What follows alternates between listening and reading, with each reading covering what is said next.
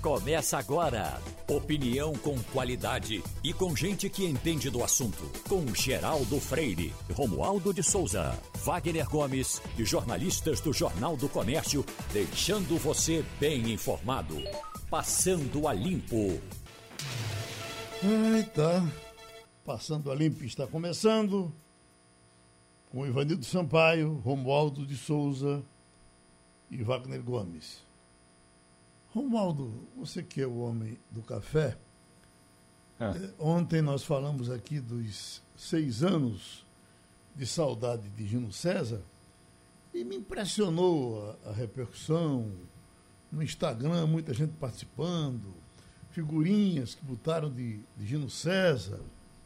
Isso é bom. Agora, eu me lembrando que Gino César adorava café, Romualdo.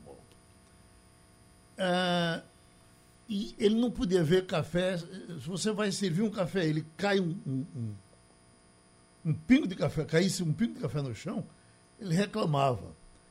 E houve um tempo que a empresa, acho que contratou um, um, um servidor de café aqui, e chegavam aquelas garrafas térmicas enormes. Às vezes, ninguém tomava e você tinha três garrafas de café, um café morno ainda. E aí eu fazia o seguinte, ele apresentava o, quando começa, na hora que ele eu deixava ele começar o bandeira 2. Aí quando ele começava, eu pegava 15 copos desses de, de plástico, 15 copos ia para lá e ele morreu, não sei quem, não sei quem.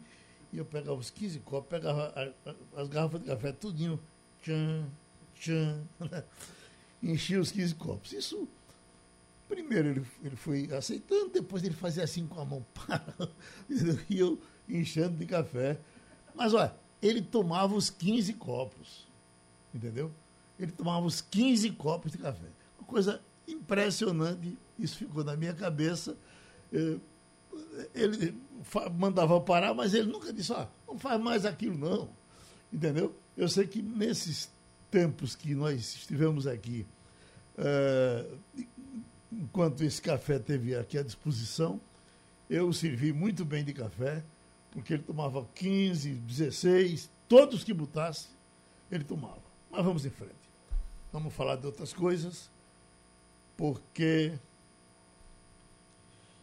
é, você está em Brasília e eu tinha anotado aqui o seguinte, Romualdo. Lula está indo para a Espanha hoje. Ele esteve é, em Paris é, até ontem e agora vai para a Espanha. Agora, nós temos de ex-presidentes recebendo dinheiro de mordomia, uh, uh, tipo aposentadoria, nós temos Sarney, nós temos Collor, nós temos Lula, nós temos Temer, nós temos Dilma e nós temos Fernando Henrique.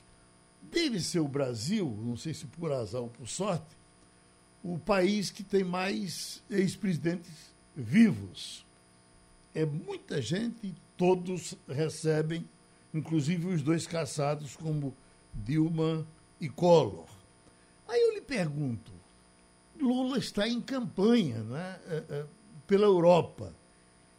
Ele está indo, essas passagens são pagas pelo, pelo erário, ele recebe por essas passagens. além do fundo partidário que a gente já paga, a gente também custeia essas passagens para ele e para os outros? Geraldo, os ex-presidentes da República têm direito a passagens diárias, apoio de pessoal, têm direito a manutenção, seguro e abastecimento de dois veículos, segurança e assessor. Você pode imaginar o que ocorre, por exemplo, com o ex-presidente Fernando Collor, que tem toda essa mordomia de ex-presidente e é também senador da República. Collor não anda com um comboio, portanto, com os assessores e o carro do Senado quando não quer, mas em geral ele chega ao Senado Federal com dois carros, o de Collor senador e o de Collor eh, dos assessores ou seguranças do ex-presidente da República. Nessas viagens todas que Lula faz, pelo menos, eh, por exemplo, aqui dentro do Brasil, em geral, as despesas do avião fretado eh, recaem sobre o Partido dos Trabalhadores, porque Lula não usa ah, avião de carreira como um ser humano o Lula não usa avião de carreira como um cidadão comum. Então, ele usa aqui no Brasil, ele usa é, um avião fretado. E aí o dinheiro, é, evidentemente, é do cidadão, porque é o fundo partidário e o fundo partidário sai do bolso do contribuinte. Essas viagens internacionais, tanto de Lula como de qualquer ex-presidente, podem ser custeadas pelo erário. Sim, é só fazer o requerimento faz o requerimento e diz quais são as pessoas que vão acompanhar o ex-presidente ou os ex-presidentes. Não é nenhuma novidade, essa regra é, vem desde o governo do presidente Fernando Henrique Cardoso. Ele baixou um decreto é, e aí regulamentou como deveria ser e quem poderia e como poderia fazer esse requerimento. É apenas uma questão de burocracia. Sim, os ex-presidentes custam caro ao Brasil em torno assim, em média, em torno de 800 mil reais por ano cada ex-presidente, Geraldo. Isso é um cálculo feito é, pelo, é, por uma ONG chamada Contas Abertas e faz o levantamento das diárias, das passagens, de quanto gasta com assessor, desses deslocamentos todos. Você pode imaginar, por exemplo, o ex-presidente José Sarney, que tem uma casa aqui em Brasília, ali na Península dos Ministros, é um dos que menos gasta porque ele se desloca menos. Já o ex-presidente Lula, que além de estar constantemente em campanha e ser aquele que está, é, que é mais, que é o que mais viaja, em geral, é o mais custoso para o país. Entendeste, Ivanildo Sampaio? Bom dia, Geraldo. Eu entendi. É, não, não tinha conhecimento dessa legislação nacional brasileira é, que daria todas essas vantagens ao ex-presidente. No meu entender, um ex-presidente da República só deveria sair do país a convite. E se ele saísse para fazer turismo, que pagasse do bolso dele. Aqui em Pernambuco, o doutor Roberto Magalhães, quando governador. Alô? Estamos ouvindo. Doutor Roberto, quando governador, ele, ele baixou um decreto, não é? é proibindo é, que o, os futuros ex-governadores não recebessem mais é, vencimentos do Estado. Ele próprio não recebeu. Mas até então os ex-governadores recebiam. Uhum. Quer dizer, ele moralizou isso aí até porque é uma questão de moral mesmo. Eu acho que o presidente Lula fazendo campanha no exterior não deveria ser pago pelo meu bolso, pelo seu, pelo do contribuinte brasileiro. Agora, eh, eh, se ele tem, os assessores ele tem. Mesmo que ele não leve esses assessores, nós pagamos por eles, não é isso, eh, Romualdo? Sim, é, mas alguém tem que carregar a pasta de Lula. O Lula não carrega pasta, o Lula não faz maleta, então é alguém que faz isso para ele. Então, os assessores, sim, além dos assessores e do segurança, é, é, mesmo que não viajem, eles recebem. Mas, Geraldo, a questão toda é a seguinte: é, se é, o, o, o, Ivanildo tem razão, é, poderia ser pago pelo partido, Ivanildo. Agora, o partido é custeado também pelo cidadão. Quando o Lula esteve fazendo uma viagem pelo Nordeste no mês passado, ele fretou um avião, quer dizer, ele não, o partido fretou um avião, e a conta vai para o, o virar, é paga pelo fundo partidário, que é dinheiro do contribuinte. Ou seja, fica na mesma. Ou o decreto eh, da regulamentação dessa função que foi do governo do presidente Fernando Henrique Cardoso, ou a questão do fundo partidário, isso precisa ser discutido exatamente. Tem até um projeto de lei, Geraldo, de autoria do senador hum, Álvaro, Álvaro Dias. Dias, ele é do Podemos, do Paraná. O Álvaro Dias quer acabar com esses privilégios. Ele acha o seguinte: olha, é, é ex-presidente? É ex-presidente. Pode ter aí o título de ex-presidente, mas não precisa ter nenhuma mordomia. E mais ainda, quando você diz que eles recebem um salário, na verdade, quem recebe a aposentadoria como ex-presidente é por outra razão. Não por ser ex-presidente. Não tem um benefício é, é, pecuniário por ser ex-presidente. Tem essas mordomias. Mas é, é, salário não, só se tiver algumas aposentadorias, como Dilma tem é, dois benefícios de aposentadoria, porque ela, foi, ela trabalhou durante muito tempo e também ela ela foi é, beneficiada naquele, naquela questão toda por ter sido guerrilheira é, durante o regime militar. O Wagner, nós fulanizamos Lula porque foi o exemplo, quem está viajando agora, quem está pela Europa. Mas isso vale para todos, né?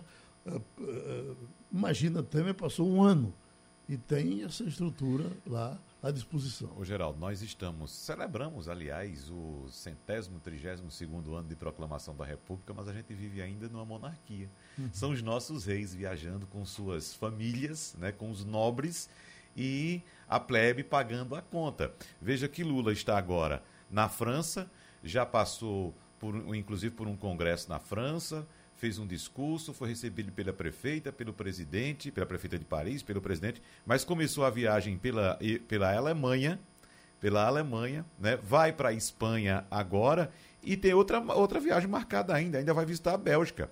Ele, aliás, já esteve na Bélgica, já passou pela Bélgica também. Então, veja só. Agora, acho que nesse caso ele deve ir com esse avião fretado que o Romualdo fala, porque ele está com, tá com uma comitiva, não é? Sim, sim, uhum. claro, claro, Certamente está pago pelo fundo partidário. Pago né? pelo fundo partidário que vem do nosso dinheiro. O fundo uhum. partidário não cai do céu, vem do nosso dinheiro. Né? Agora, uhum. você disse muito bem, os outros ex-presidentes também têm as mesmas mordomias. Se forem filiados a um partido de Lula, a gente sabe que é o dono do PT. Então, o PT banca essas viagens de Lula, aliás, com, repito, o dinheiro do fundo partidário, que é bancado por nós, a plebe né? Nós brasileiros pagamos. Agora vamos lembrar também que na mesma região está o atual presidente Jair Bolsonaro com um bando de gente que a gente não sabe o que é está fazendo, a começar pelos filhos dele. E gente que não tem relação nenhuma com a viagem. E tá esses três filhos vão para todo canto. Vão para todo canto. Para hum. todo canto. E tem um bocado Não só deixam de, de trabalhar aqui porque tem mandato. Exatamente. Exa exatamente. Uhum. E, inclusive um que é vereador. Mas é. começa por ele. Né? Já começa por ele. E fora os outros da equipe, que estão fazendo o quê lá no Oriente Médio? Né? Então, veja só, nós estamos pagando isso.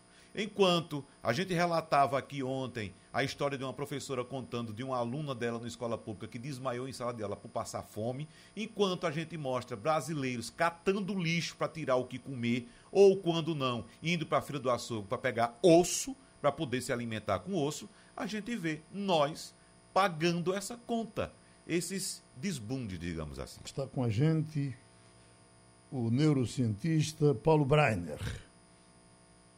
Largo conhecimento de tudo que você quiser saber, especialmente com relação a como funciona a cabeça de todos nós. No meu caso, doutor Paulo Breiner, eu estava uh, uh, ouvindo uma entrevista da mãe de Marília Mendonça cantora morreu e deixou um filho. E nessa entrevista ela dizia que o filho não sabia nada ainda sobre a morte da mãe. Ela não deixava que ele visse as notícias e ela também não falava da morte e dizia que a mãe estava viajando. Sua mãe está viajando, sua mãe está viajando. No caso dessa criança, ele é um menino de apenas um ano, acho que ele não tem muita noção das coisas. Mas vamos dizer que ele tivesse dois ou três. E aí eu lhe pergunto, de que forma a, a, a, o adulto pode lidar com a criança num acontecimento desse tipo? Ele deve saber, não deve saber? Até, até quando se pode esconder isso? Geraldo, bom dia. Bom, bom dia. dia a todos. Ele, ele tem que saber, Geraldo, mas ele tem que saber eh, de uma forma que ele possa compreender como você falou bem, a idade interfere muito. Uma criança com essa idade, dois até três anos, ela não tem a percepção da morte, do desaparecimento. Ela não entende. Uma criança só vai entender realmente o que é uma morte, um desaparecimento definitivo, a partir dos oito, nove anos de idade. Até lá é fantasia, é muita fantasia. Ela vai fazer com que o a vida dela se insira na vida daquela pessoa. Ela vai fantasiar. Vamos lá, com um ano ou dois, a noção de perda, a noção de que não vai voltar. Mas sendo muito claro, dois, três anos de idade, sendo muito claro, sem metáfora, sabe? Sem foi para o céu. Aí ela vai pensar, foi para o céu, volta, vai voltar.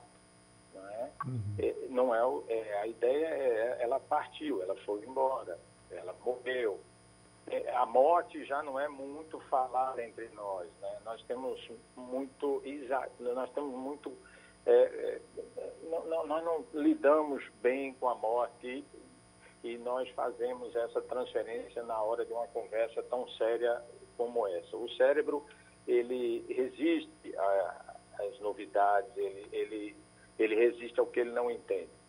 É, então, na criança, sim, ela precisa entender a ausência e o mais importante, ela precisa entender que ela vai estar protegida. Porque nessa criança, até 8, 9 anos de idade, é muito importante o acolhimento, uhum.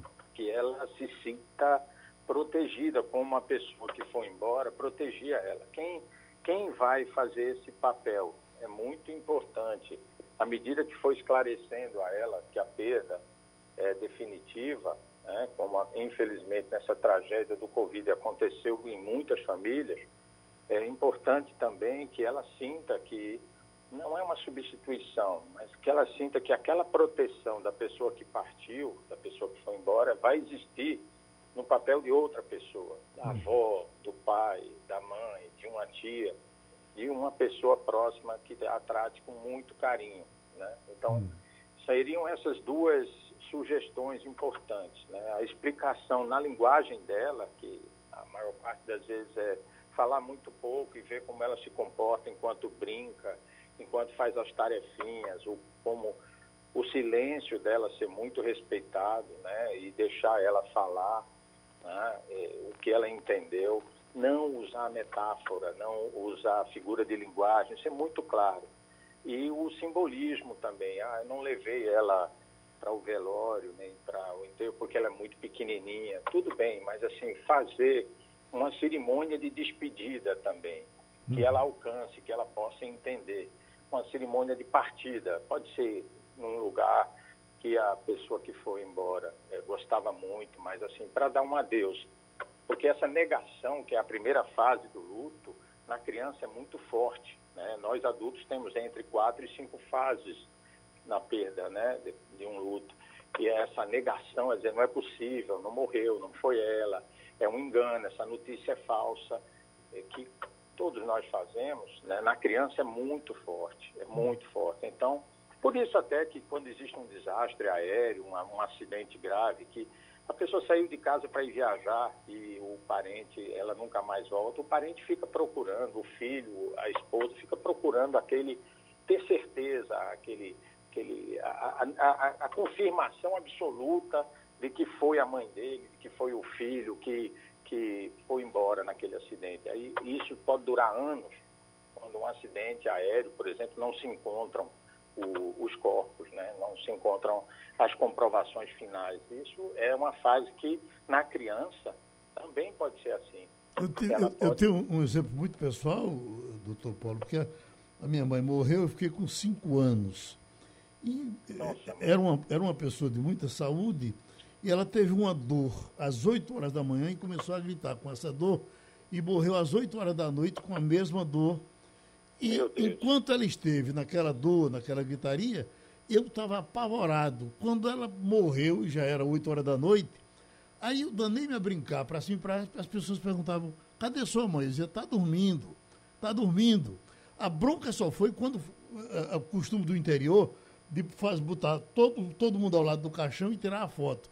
Eu, até aí tudo bem, mas quando foram fechar a porta do caixão, aí foi um terror na minha vida. Isso foi em pesqueira. O, a, a, o pessoal, a, o padre que rezou a missa final não permitiu que eu fosse até o cemitério. Eu fiquei, fui, fui convivendo com isso, mas aí com cinco anos, aí se eu me lembro de tudo. Agora, claro que quem está com um ano não vai se lembrar. Mas, Wagner, não vai. Oi. Não vai. Oi, Wagner. É, é, eu queria saber do Dr. Paulo Breiner, nessas condições, Dr. Paulo Breiner, da criança, é, especificamente esse caso que o Geraldo está citando, é uma criança que tem um lar, que tem um acolhimento familiar, ela tem uma avó relativamente jovem, ela tem um pai ainda, tem tios e, evidentemente, uma família, como já disse, estruturada em vários aspectos. Né? É, isso, isso diminui o sofrimento da criança, doutor Paulo? Muito, muito, Wagner. É, é, o mais importante, em, até na própria sociedade brasileira de psicologia infantil, há um debate recente sobre isso, não a propósito da perda da, da cantora, mas anterior, e mostrando que esse acolhimento, esse carinho, sabe, da família, é extremamente importante para a saúde mental dessa, dessa criança, desse adolescente, desse adulto. E quanto mais ela perceber que existe uma pessoa especificamente, porque assim, uma mãe não pode ser substituída nunca, né? A história de Geraldo me deixou muito triste, mas a, a pessoa que vai assumir o papel de proteção, porque nessa idade é muito necessário, óbvio, né? A proteção, aquele aquela pessoa para ela olhar sempre que precisa de se sente sozinha ou precisa de ajuda. Então, se a, a avó, a mãe da cantora, da Marília, é, assumir esse papel, vai ser muito, muito importante para essa criança ter um desenvolvimento emocional menos problemático. Né? Mas, assim, a, a sugestão da neurociência é não invente histórias, não fantasie, porque a fantasia é coisa de adulto. A criança, ela cria uma confusão entre realidade e fantasia o tempo todo, até aproximadamente os 8, 9 anos de idade, que se assemelha à idade da alfabetização, que é quando ela começa a perceber a relação real dela com o mundo.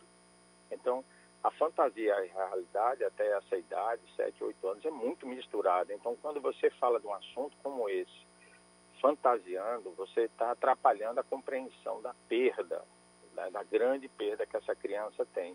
E aí ficam imagens de sentimentos, como o Geraldo falou, imagens que marcam demais.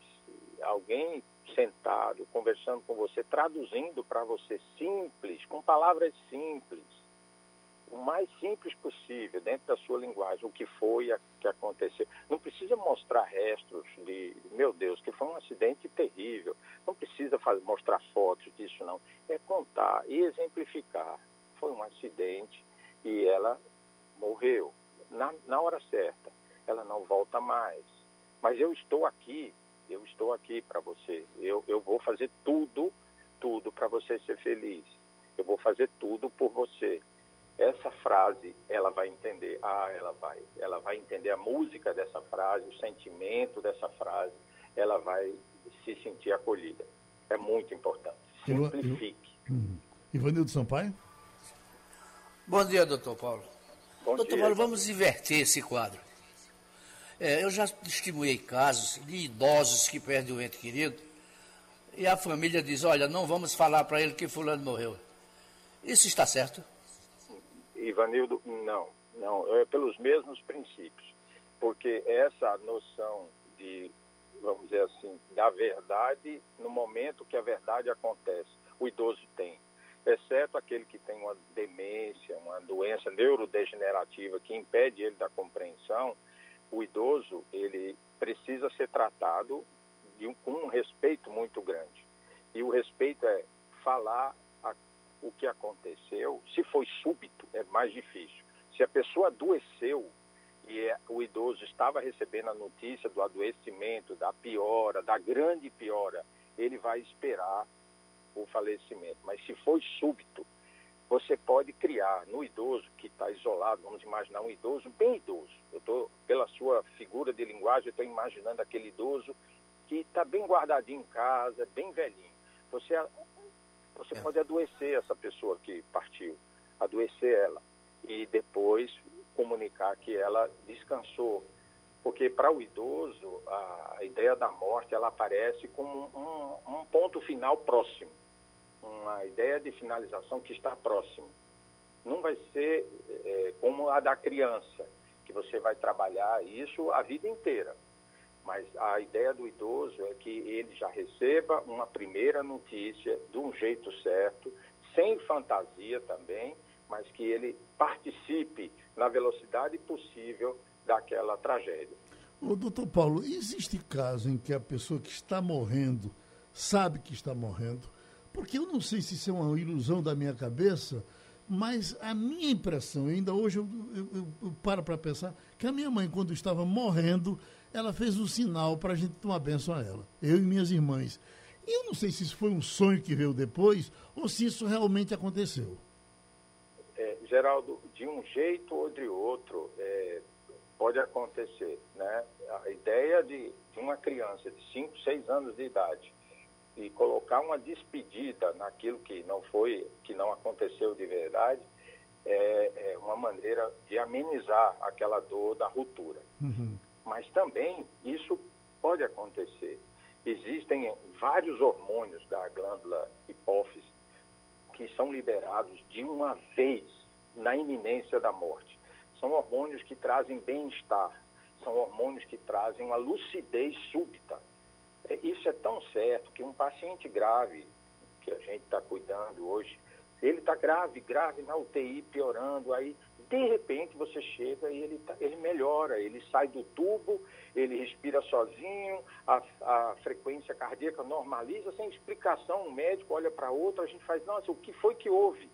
Não tem explicação, a gente sabe, a hipófise liberou tudo de uma vez, alguns chamam de a da visita da morte, alguns chamam da premonição da morte, mas essa pessoa, ela vai ficar bem e lúcida por algumas horas, às vezes, não chega a dias. E depois ela vai falecer. Oi, é, Romualdo. Um... Desculpe. É, Romualdo agora, Romualdo. Professor Paulo Breiner, é, dia, o senhor Romualdo. destaca essas cinco fases que vão da negação à aceitação. E daquilo que eu aprendi e daquilo que eu pratico, a cerimônia da despedida é a mais importante, principalmente nessa fase infantil.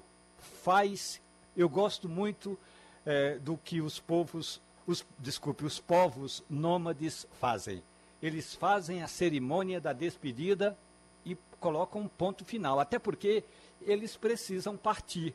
Ou seja, eles precisam deixar aquele cadáver ali onde eles vão deixar. Então, essa cerimônia da despedida, seja numa criança ou seja num adulto, ela é muito importante. Você participa, informa, conta e aí nesse caso da criança de que estamos falando, é, alguém assume um papel, ainda que temporário, e conta para a criança que vai substituir o pai ou a mãe. Aquela perda será um tanto quanto menor. Mas o senhor destacou bem, eu gosto dessas cinco fases, é, que começa exatamente da negação e termina na necessária aceitação, professor. É, exatamente, São É a professora Helen Kruger-Cross. É, ainda no século passado, ela fez essa linha do tempo das reações à perda. E você pontuou muito bem, a negação é a, a mais importante. Os antropólogos dizem que foi essa fase que criou os rituais de despedida, desde os vikings até para antes deles já existem é, resquícios e, e matéria que nos faz acreditar que os povos faziam a despedida. Porque a negação ela pode durar anos, como aquela tragédia do avião da Air France, que caiu perto de Fernando Noronha, eu tenho um paciente que perdeu um filho naquele, até hoje. Até hoje ele sonha, ele tem a ideia de que Geraldo Freire vai anunciar que acharam uma pessoa perdida numa ilha e que era o filho dele, porque ele não teve a despedida. Agora, a despedida para a criança, ela é feita para a criança. O ritual que nós estamos acostumados é para adulto. A criança pode ser poupada, sim, mas ela tem que ser conversada. Muitos sentimentos sem fazer metáfora. Despedida, foi embora. Um ano, dois anos de idade, entende muito pouco o que é. Ela não sabe o que é o dia de amanhã. O cérebro, com essa idade, não entende o dia de amanhã ainda, não sabe o que é amanhã. Tanto é que você diz à criança que vai dar aquilo para ela que ela quer amanhã, ela não entende amanhã, porque o cérebro não está pronto para amanhã. Uma criança só vai entender o que é amanhã por volta do quarto, quinto ano de vida. Ela só vai entender o que é ano que vem, veja que coincidência, por volta do oitavo ano de vida. É que ela vai ter a noção de que o aniversário dela agora é daqui a um ano. Ou seja, vão se passar todos esses meses. Antes disso, ela não tem essa noção. Então, adaptar para ela não vem mais, mas eu estou aqui. O que vai carecer muito para ela é essa noção de segurança. É muito importante dar o apoio emocional, o olho, sabe? A brincar junto, sabe? Andar junto com ela, sabe? Aquele papel que a pessoa que foi embora numa tragédia fazia ser exercido por outra pessoa, mas exercido com sentimento, sabe? Com ela que ela percebe é, é, é, o que mais sente uma criança. Ela é muito sensível ao que você tem no seu coração. Ela sabe ler seu coração mais do que suas palavras. Uhum. Então, Wagner, ela é muito verdadeira. Wagner quer fechar a nossa entrevista. Vai lá. É, doutor Paulo, eu queria saber do senhor até que ponto esse nosso luto, essa nossa dor, advém de fatores culturais religiosos. Eu faço essa colocação porque em algumas sociedades, em algumas civilizações, digamos assim, a, a, a passagem uh, da vida, da vida para a morte, é até festejada. Por exemplo, no México, o 2 de novembro, como é o nosso dia de finados aqui, é um verdadeiro carnaval. Chegar no México numa data dessa é como chegar em Olinda na terça-feira de carnaval. E, e, nesse país a morte significa, inclusive, é, é um, um, evento é, de uma felicidade, inclusive muito grande. E não é de hoje, é um ritual que já tem mais de 3 mil anos. Então, e, e existe o um elemento cultural também nesse, nessa dor, nesse luto, doutor Paulo? Muito, muito importante. É, a negação para que ela seja evitada, o ritual de despedida. Ponto. É semelhante, para não dizer praticamente é o conceito igual em todas as religiões e culturas. Agora, como conceber o segundo passo para evitar a raiva, a negociação, para evitar a depressão? Aí vem o conceito que é variado em cada cultura de para onde foi aquela pessoa. Ela encerrou, ela está num lugar melhor, ela está cumprindo a missão. Os egípcios acreditavam, é só olhar as pirâmides, que aquele monarca, aquele ser supremo, ele iria continuar supremo. Os escravos de confiança dele, os animais de confiança dele eram mortos e, e sepultados juntos com ele, para que ele tivesse aquele suporte depois. Então, não havia tristeza, havia uma passagem para outra, outro, eles não chamavam de nível, para outro lugar. Vamos, a tradução é muito diversificada, mas eu vou ficar com a palavra lugar. Então você tem celebrações, como você citou bem, no México, você tem em New Orleans, aqui nos Estados Unidos, também é uma celebração. Eu perdi um amigo numa tragédia, um americano, que foi sepultado lá, eu fui ao velório dele, e era uma festa com jazz, com comida, com pipoca, e a família distribuía e contava histórias. E ele fez uma gravação de despedida, ele morreu de um câncer. Ele fez uma gravação de despedida porque ele sabia, e citando nomes de quem ele achava que estava lá. Uma gravação que foi colocada pela família na hora do enterro. Então, cultura traz a ideia do pós-morte. Como é a ideia do pós-morte? É um lugar escuro, sombrio, onde você vai encontrar um purgatório, sofrimento, é uma mudança de palco, como Aristóteles dizia, que nesse palco da vida que nós estamos, o grande diretor decide que nosso papel encerrou. Então nós vamos para outro palco. Qual é o conceito cultural, qual é o conceito religioso da morte? Aí a variação é enorme. O importante é que traga conforto, que traga conforto, pelo menos um pouco de conforto para aqueles que ficam, porque são a eles são para eles que é dirigido todo esse ritual, para a família, para os amigos queridos, é a eles que interessa. Como foi que essa cultura ou essa religião me ajudou a superar a perda dessa pessoa tão querida para mim? Tá certo. A gente agradece a contribuição novamente aqui no Passando a Limpo do neurocientista Paulo Breiner. O mundo está mobilizado para um eclipse lunar amanhã de longa duração. O doutor Antônio Carlos de Miranda, astrofísico. Wagner começa a conversa. Pois é, doutor Antônio Carlos, vamos lembrar que algumas pessoas vão ter o privilégio né, de presenciar na madrugada de amanhã, aqui, por exemplo. Eu digo algumas pessoas, porque aqui na rádio mesmo só, só Geraldo vai ver esse eclipse, que ele vai começar às três e pouco, acho que três e meia da manhã, e esse é o horário que o Geraldo chega por aqui. Então Geraldo vai ser flagrado aqui no pátio, observando para a lua amanhã de três e, três e meia da manhã, né, Geraldo? Mas, doutor Antônio, esse é um fenômeno que ocorre quando a Lua é ocultada totalmente pela sombra da Terra, o que faz com que o astro desapareça do céu por um determinado período de tempo. Agora, qual a importância, doutor Antônio, desse eclipse e, e, e, e por que esse é considerado o mais longo em quase 600 anos? Bom dia. Bom dia é chamado mais longo, porque o movimento de rotação, tanto da Terra em torno do Sol, como da própria Lua em torno da Terra, eles têm pontos de maior velocidade e de menor velocidade. A gente estuda isso, chama das leis de Kepler, né? Então, nesse afastamento, as velocidades são mais... É, ele é mais lento, então o tempo é um pouquinho maior. Mas eu queria frisar o seguinte, aqui para Recife, a parte principal do eclipse vai ser em torno de 4 horas da manhã, exatamente 4 e 18. Né? Então, nós teremos um horário mais perto do, do Sol aparecer. Quando o eclipse ainda estiver no ponto máximo, a Lua já vai estar se pondo, o pôr da Lua. Nós não vamos ver a parte final do eclipse, porque é aproximadamente entre 4 e 7 da manhã. E depois das 6 e pouco da manhã já tem o Sol. Então, nós dizemos assim, começa 3 horas com a penumbra, 4 e 18 começa o eclipse propriamente dito, e no final do eclipse nós não veremos aqui de Recife, porque ela vai estar bem perto do horizonte.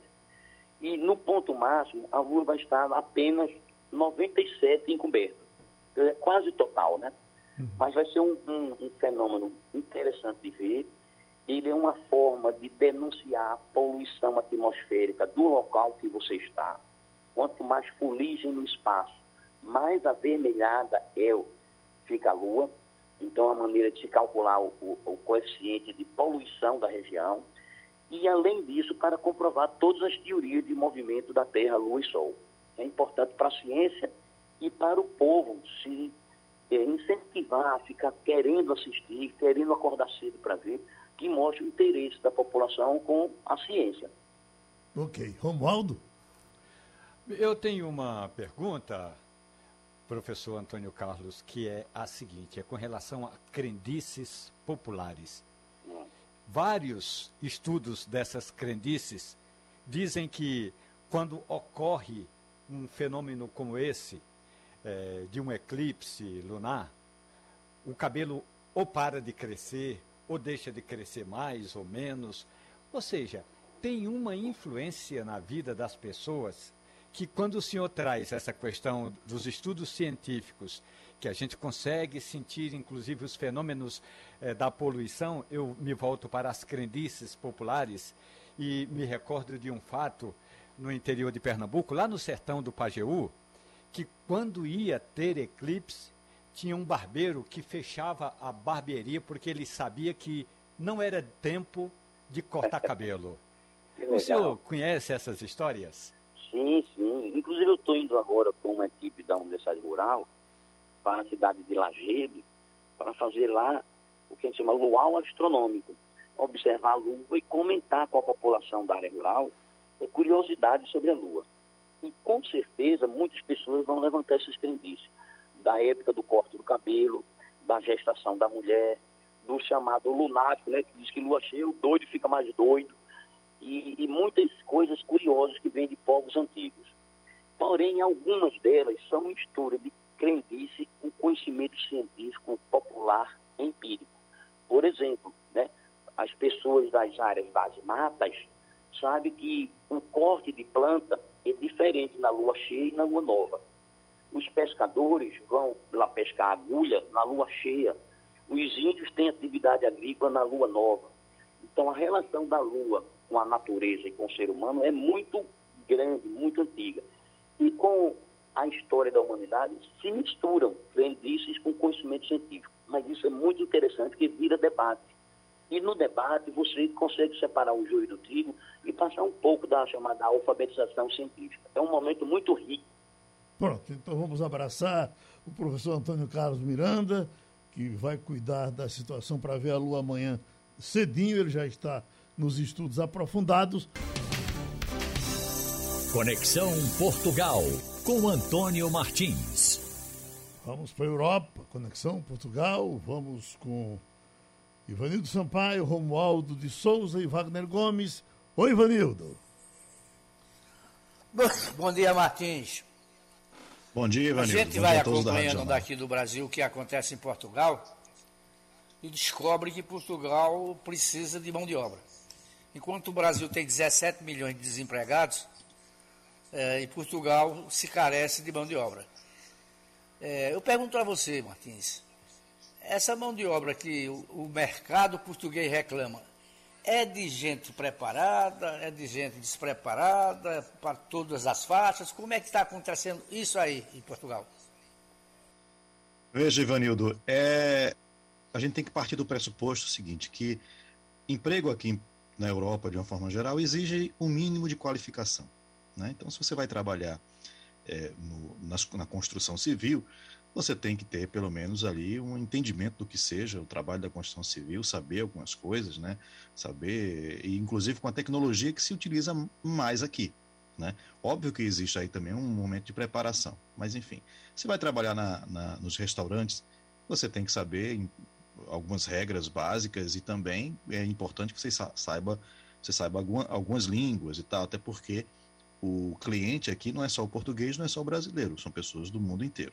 Ok, isso posto, vamos lá. As, é, as, as vagas que tem aqui, que tem aqui hoje em Portugal, né, são vagas para, é, a princípio, para trabalhos mais simples, né, para realmente trabalhar na, nos restaurantes, como garçom, como cozinheiro, trabalhar na construção civil, né, há uma, uma enfim, só na área do turismo, espera-se 15 mil trabalhadores. É, é, Calcula-se que sejam 15 mil vagas, né, que não foram preenchidas agora, precisam preencher 15 mil vagas.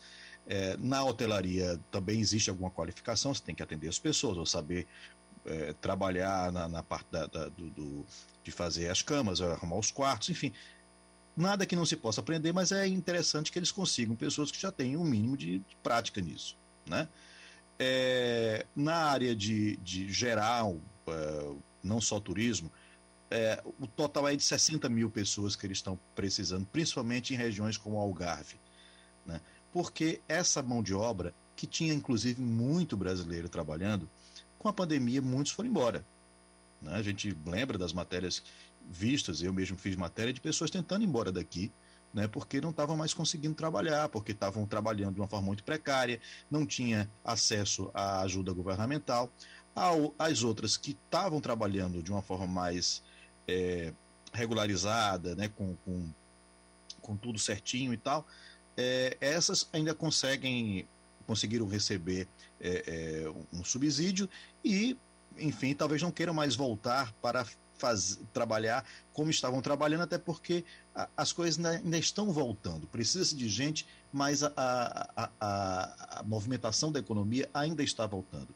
Um outro, aí vamos agora para um outro é, elo, aí, um outro nível de trabalhador, que é o trabalhador digital.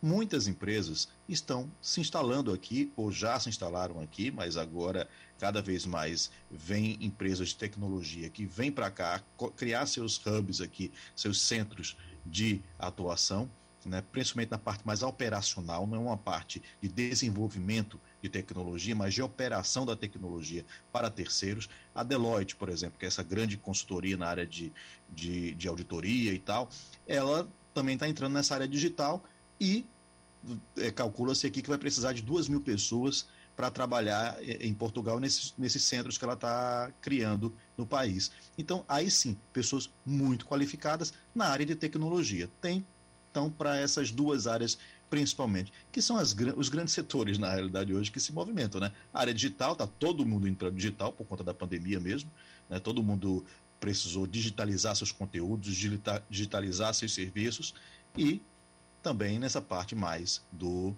é, dos serviços mais, mais básicos, assim, na área do turismo, que é muito importante aqui para Portugal. Vamos para a Europa, vamos com Wagner Gomes. Pois é, Martins, aproveitando o assunto, eu vou trazer uma informação, para não perder o fio da meada também, uma informação correlata com isso que você está falando agora, porque foi publicado agora há pouco um ranking global elaborado todos os anos pela consultoria Kirner, que aponta seis capitais brasileiras entre as cidades mais promissoras do mundo para atrair investimentos. Eu trago essa informação porque a gente sabe que muitos brasileiros estão migrando para outros países, principalmente a Europa, os pernambucanos indo muito a Portugal, e esse assunto pode ser interessante para as pessoas pensarem um pouco a respeito de suas decisões. Porque, uhum. apesar de todos os problemas sociais e econômicos que se intensificaram na decorrência da pandemia aqui no Brasil, veja só: São Paulo, Rio de Janeiro, Belo Horizonte, Porto Alegre, Salvador e Recife figuram entre os 156 melhores destinos com potencial para reter negócios, pessoas e ideias. Veja que não falamos aqui de qualidade de vida. Falamos em ambientes, os melhores destinos com potencial para reter negócios, pessoas e ideias. Aí, por exemplo, São Paulo aparece nesse ranking, nesse ranking de 156 lugares, na posição de número 42. Rio de Janeiro vem em seguida, aliás, São Paulo na posição número 40, era 42 em 2020 e 40 agora em 2021. Rio de Janeiro vem em seguida na posição de número 76, Belo Horizonte na posição de número 104, Porto Alegre na posição de número 118, Salvador na posição de número 124 e Recife na posição de número 126. 126, então, fica no último lugar dessa lista dos brasileiros. São Paulo, Rio de Janeiro, Belo Horizonte, Porto Alegre, Salvador e Recife. Mas Recife aparece aqui, claro, com São Paulo como sendo a cidade mais importante em primeiro lugar. É só para pontuar, para não perder também essa informação que está sendo divulgada hoje, é, é, uhum. Martins, você fica à vontade se você quiser comentar, mas eu queria saber também a respeito desses vistos Gold que estão sendo aí fiscalizados pela Europa, né, e que tem atraído muitos brasileiros a Portugal. Pois é, Wagner. É, é interessante isso que você mostrou aí, esses dados, porque, é, na verdade, as oportunidades elas existem sim no Brasil, né? mas quando as pessoas pensam em migrar, elas pensam por um conjunto de coisas, inclusive a questão da segurança, que é muito, é, muito importante, principalmente para o pessoal que de maior poder aquisitivo. Né? É, o, já as pessoas que, que, que estão enfrentando problemas mais econômicos, com certeza elas pre vão preferir migrar se for para conseguir um emprego, ou para trabalhar em alguma coisa, para tentar ter uma renda. E se tem isso aí no Brasil, né, é melhor porque você não muda tanto assim a sua vida, né, obviamente. Aí, o que acontece hoje com essa questão né, das pessoas que vêm para cá por conta de uma qualidade de vida, que vamos colocar nesse guarda-chuva de qualidade de vida, a questão da segurança. Né? São pessoas que têm um certo, um certo poder aquisitivo, têm dinheiro, e Portugal já vinha nessa crise aí dos anos de 2008, que se aprofundou muito em 2011, e uma das, das formas que a Europa teve de conseguir recursos foi é, dar essa cidadania para quem investisse aqui ou em imóvel, mais de 500 mil euros, ou em algum negócio. O problema é que isso depois virou uma farra. Né? Uma farra no seguinte sentido: é, existia esquemas dentro do próprio CEF, que é o Serviço de Estrangeiros e Fronteiras, que administrava isso, né? e existia também é, pessoas que simplesmente queriam comprar a cidadania, não vinham para cá morar. Né? É, para você, ter, você ter ideia, foram, foram 6 bilhões de euros que Portugal conseguiu reter, conseguiu atrair nesse, com esse esquema, de 2012 até 2021. 94% foi para comprar imóvel. Então a pessoa comprava um imóvel aqui de 500 mil euros ou de 300 mil euros, mas tinha que, quando tinha que reformar, se você comprasse uma casa em ruínas e com, que valesse 300 mil euros, você também teria que agora que complementar com a restauração desse imóvel. É, e aí entrava também já no, no, mesmo processo a família, a mulher, os filhos, e todos ganhavam ali aquela, aquela cidadania. Né? a, é, mais da metade eram chineses, né? eram cidadãos da China. E isso ficou um, um, um tanto complicado porque elas não moravam aqui. Né? Então foi uma venda de cidadania. E aí a, a, uma, uma eurodeputada da Holanda resolveu entrar com uma, uma, um projeto para que a Interpol faça agora a, a fiscalização disso. É, entrevista presencial com os candidatos que queiram se submeter ao, ao visto Gold, faça visita duas vezes ao ano, pelo menos, à residência que ele diz ter comprado e que mora, né? que, essa, que esse processo seja individual, ou seja, aquela pessoa que comprou aquele que comprou que o comprou o imóvel, o dono do imóvel ganha cidadania. Se ele quiser trazer filhos e esposa, ele vai entrar, entrar como como num processo é, normal que todo mundo entra aqui, um trabalhador, um estudante, de, agrega, de, de, de agrupamento familiar. Você agrega a sua família por esse agrupamento familiar. Então, isso são formas de evitar essa comercialização dos vistos Gold. Ô, Martins, nós estamos aqui no quase normal, como você está sabendo, e com a expectativa enorme com o que está acontecendo com grande parte da Europa, com os seus vizinhos aí. Pelo que sabemos, você não está ainda no, no trinete, mas possivelmente com muito mais possibilidade de enfrentar o problema do que nós, que estamos um pouco mais distante.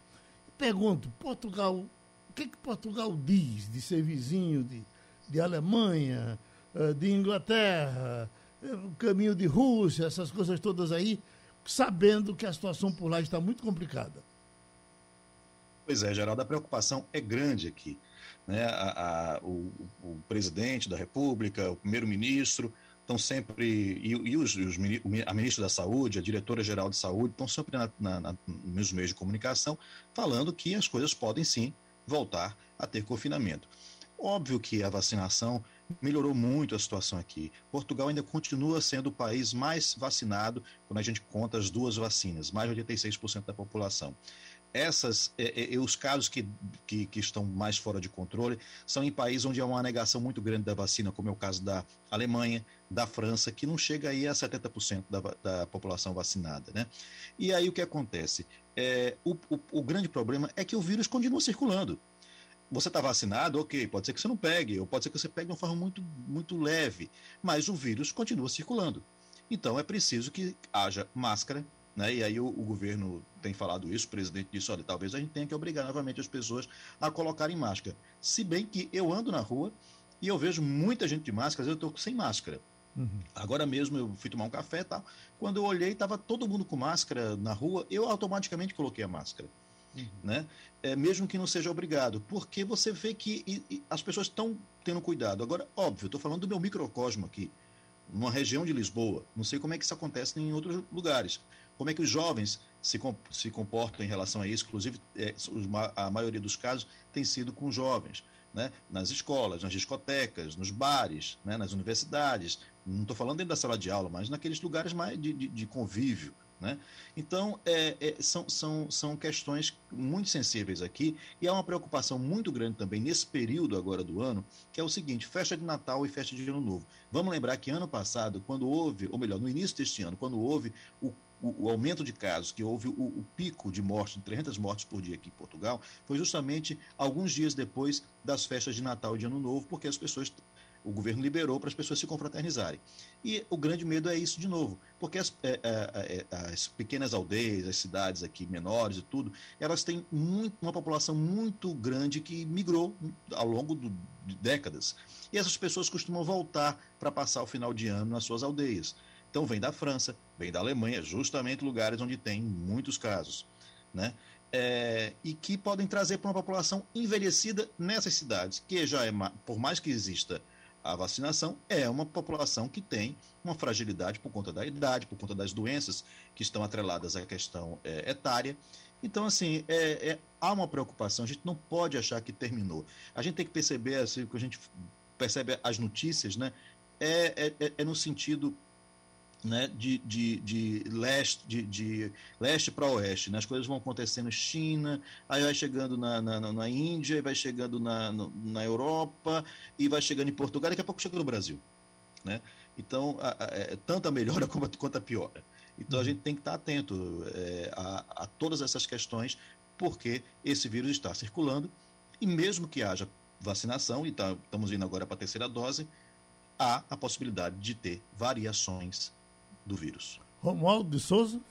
Antônio Martins, muito boa tarde para você, Martins. Anote aí nessa sua cadernetinha, nessa cadernetinha Opa, tá que você anota aí os dados importantes, que no início do ano que entra, aliás, eu vou facilitar a sua vida, nós teremos o embaixador maranhense, Raimundo Carreiro, Olha. que hoje é ministro do Tribunal de Contas da União, vai ser indicado, ah, vai ser sabatinado e vai virar embaixador do Brasil em Portugal, em viu, Portugal. Viu, sim. Martins?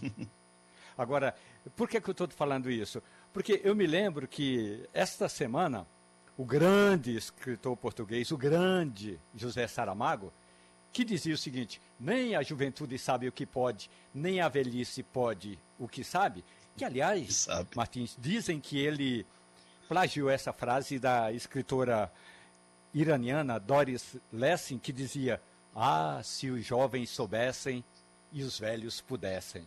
Mas por que eu quero voltar a Saramago? Porque agora foi o aniversário de 100 anos de Saramago e Portugal praticamente parou para comemorar os 100 de anos. 99, de... né?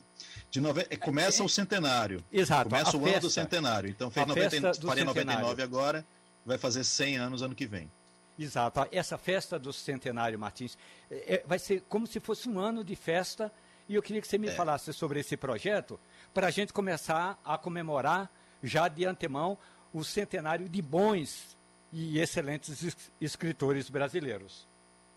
Pois é, uma das coisas que tem, que tem, que tem acontecido aqui é que o humorista e apresentador brasileiro Fábio Pochá foi contratado pela RTP para fazer uma, uma série aqui é, é, justamente dentro da, dessa do, do, da programação da comemoração do centenário de Saramago.